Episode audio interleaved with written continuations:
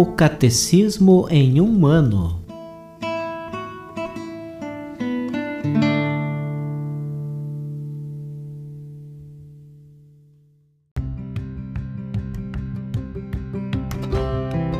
Olá, eu sou Yuri, seminarista da Diocese de Ponta Grossa, Paraná.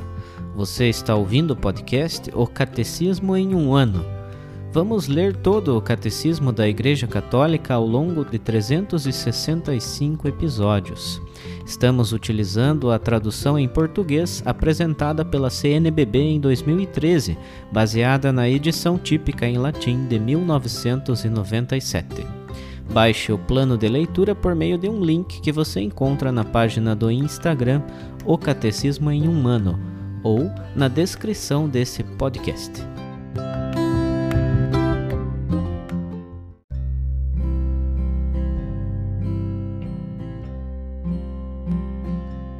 Hoje é o dia 25 do nosso plano de leitura do Catecismo em um ano. Estamos na primeira parte do Catecismo, a profissão de fé na primeira sessão, Eu Creio, Nós Cremos, e hoje finalizaremos o capítulo terceiro, a resposta do homem a Deus, fazendo deste modo a leitura dos números 176 a 184, que compreendem um resumo do mencionado capítulo.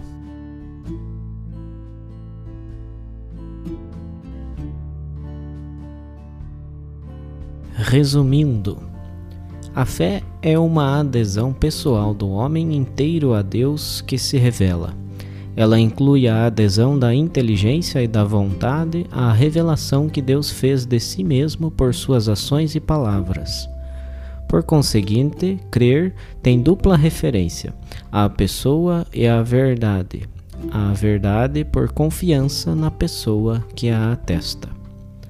Não devemos crer em ninguém a não ser em Deus, o Pai, o Filho e o Espírito Santo. A fé é um dom sobrenatural de Deus. Para crer, o homem tem necessidade dos auxílios interiores do Espírito Santo. Crer é um ato humano, consciente e livre, que corresponde à dignidade da pessoa humana. Crer é um ato eclesial, a fé da Igreja precede, gera, sustenta e alimenta nossa fé. A Igreja é a mãe de todos os crentes. Ninguém pode ter a Deus por pai se não tem a Igreja por mãe. Nós cremos em tudo o que está contido na Palavra de Deus, escrita ou transmitida, e que a Igreja propõe a crer como divinamente revelado. A fé é necessária à salvação o próprio Senhor afirma: quem crer e for batizado será salvo, quem não crer será condenado, conforme Marcos capítulo 16, versículo 16. A fé é um mantegoso do conhecimento que nos tornará bem-aventurados na vida futura. Agora faremos a leitura das duas versões do Credo. Primeiramente, do símbolo dos apóstolos. Creio em Deus Pai Todo-Poderoso, Criador do céu e da terra, e em Jesus Cristo, seu único Filho, nosso Senhor, que foi concebido pelo poder do Espírito Santo, nasceu da Virgem Maria, padeceu sob Pôncio Pilatos, foi crucificado, morto e sepultado, desceu à mansão dos mortos, ressuscitou ao terceiro dia, subiu aos céus, está sentado à direita de Deus Pai Todo-Poderoso, donde há de vir a julgar os vivos e os mortos. Creio no Espírito Santo, na Santa Igreja Católica, na comunhão dos santos, na remissão dos pecados, na ressurreição da carne, na vida eterna. Amém. E agora faremos a leitura da versão do Credo chamada Símbolo Niceno-Constantinopolitano.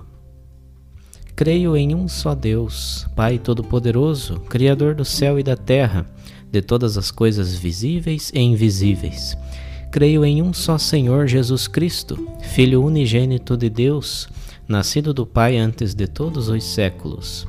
Deus de Deus, luz da luz, Deus verdadeiro de Deus verdadeiro, gerado, não criado, consubstancial ao Pai Por ele todas as coisas foram feitas, e por nós, homens, e para nossa salvação, desceu dos céus. E encarnou pelo Espírito Santo no seio da Virgem Maria e se fez homem. Também por nós foi crucificado sob Pôncio Pilatos, padeceu e foi sepultado.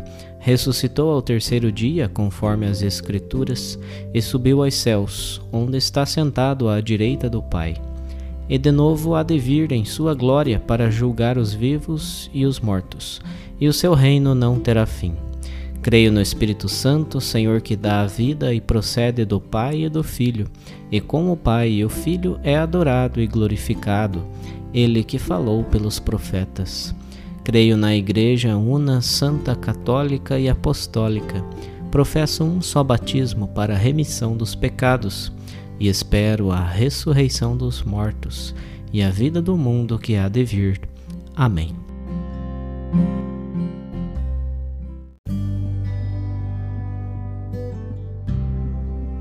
Como uma reflexão adicional para o dia de hoje, vamos ler um artigo publicado no jornal L'Osservatore Romano sobre uma meditação do Papa Francisco acerca da fé.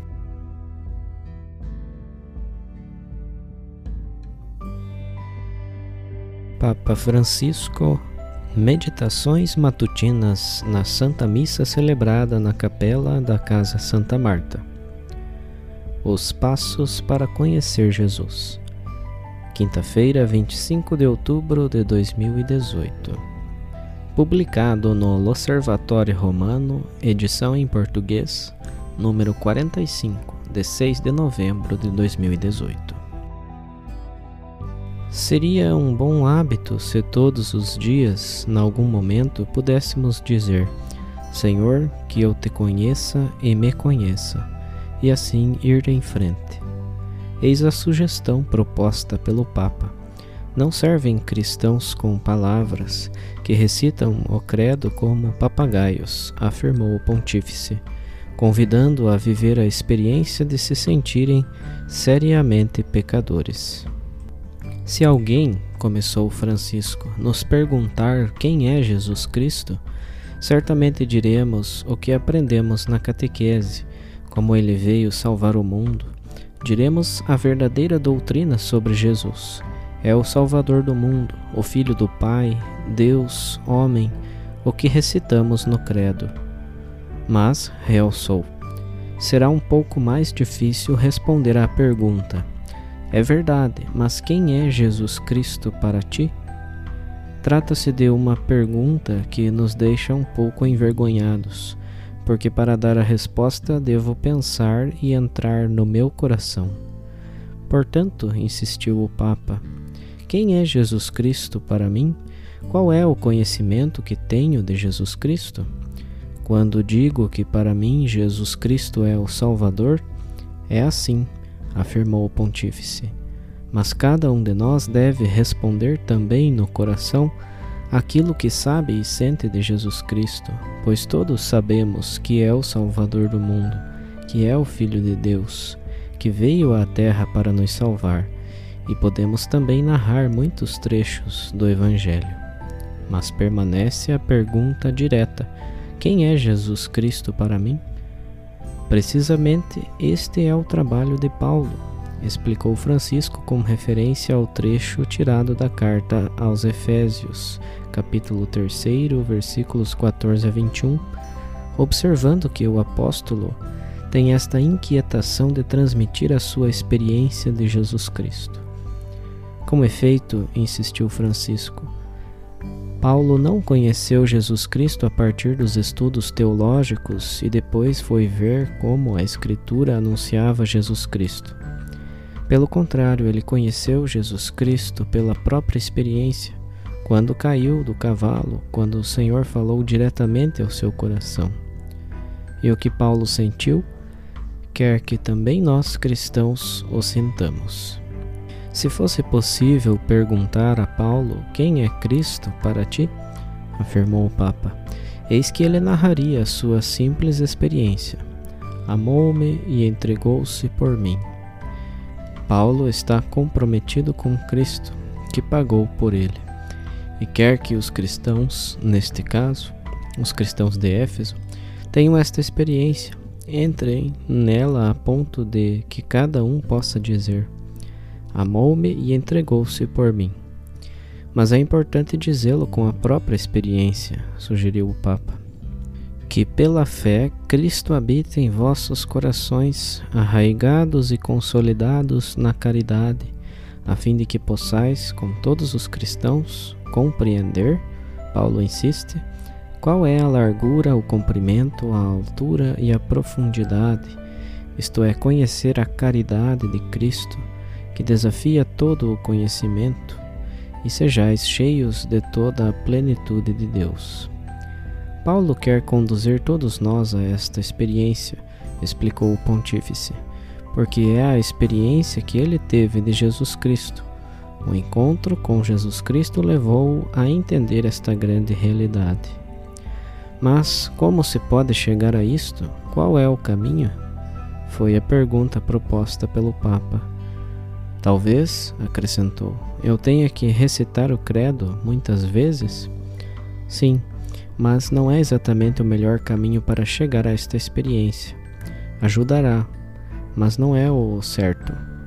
Com efeito, afirmou Francisco, quando diz que Jesus se entregou por ele, que morreu por ele, Paulo quer dizer, pagou por mim.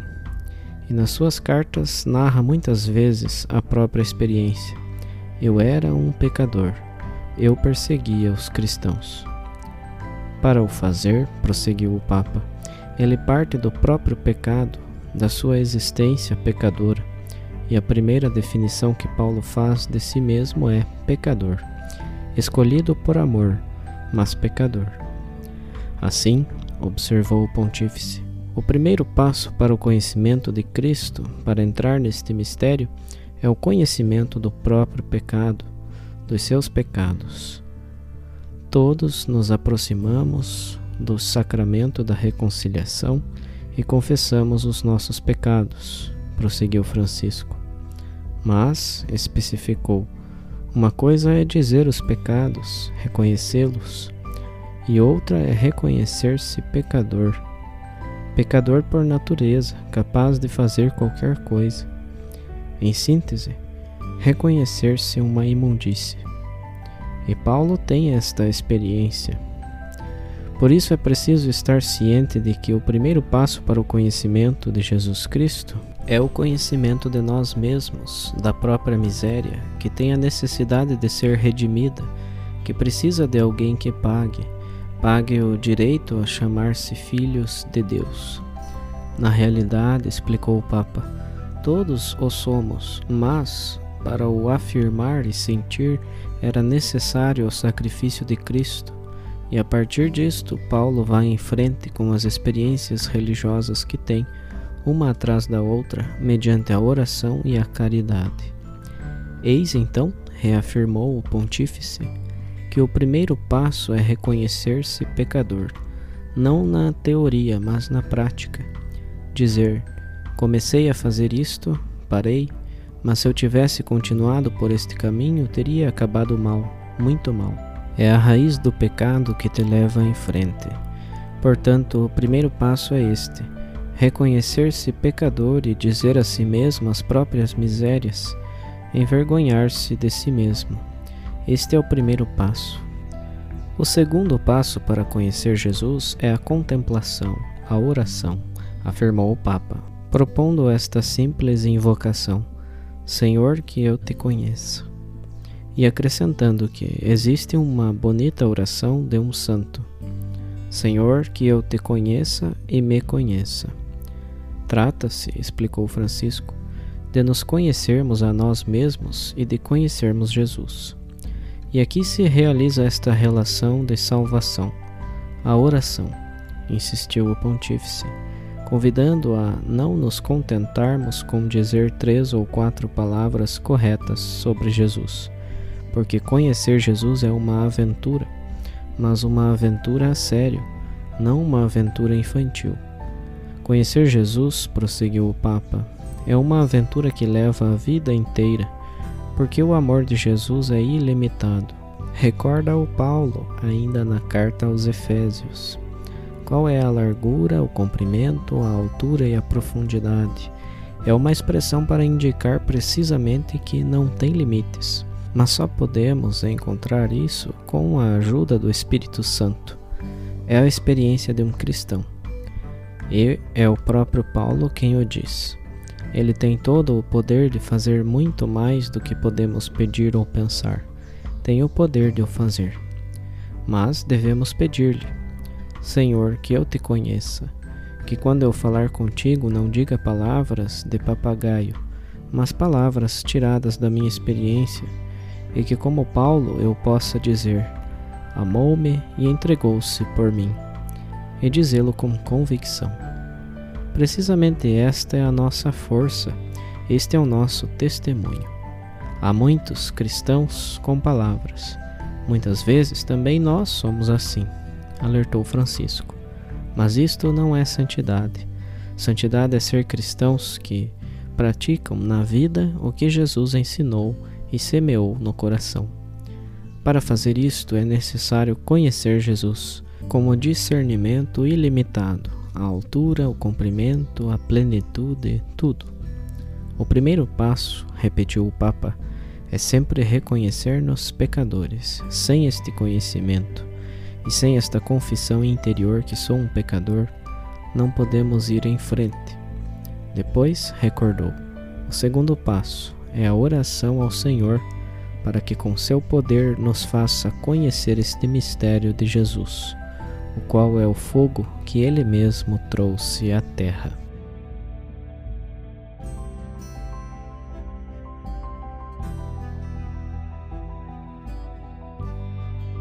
Os textos dos discursos papais encontram-se na íntegra no site da Santa Sé, vatican.va.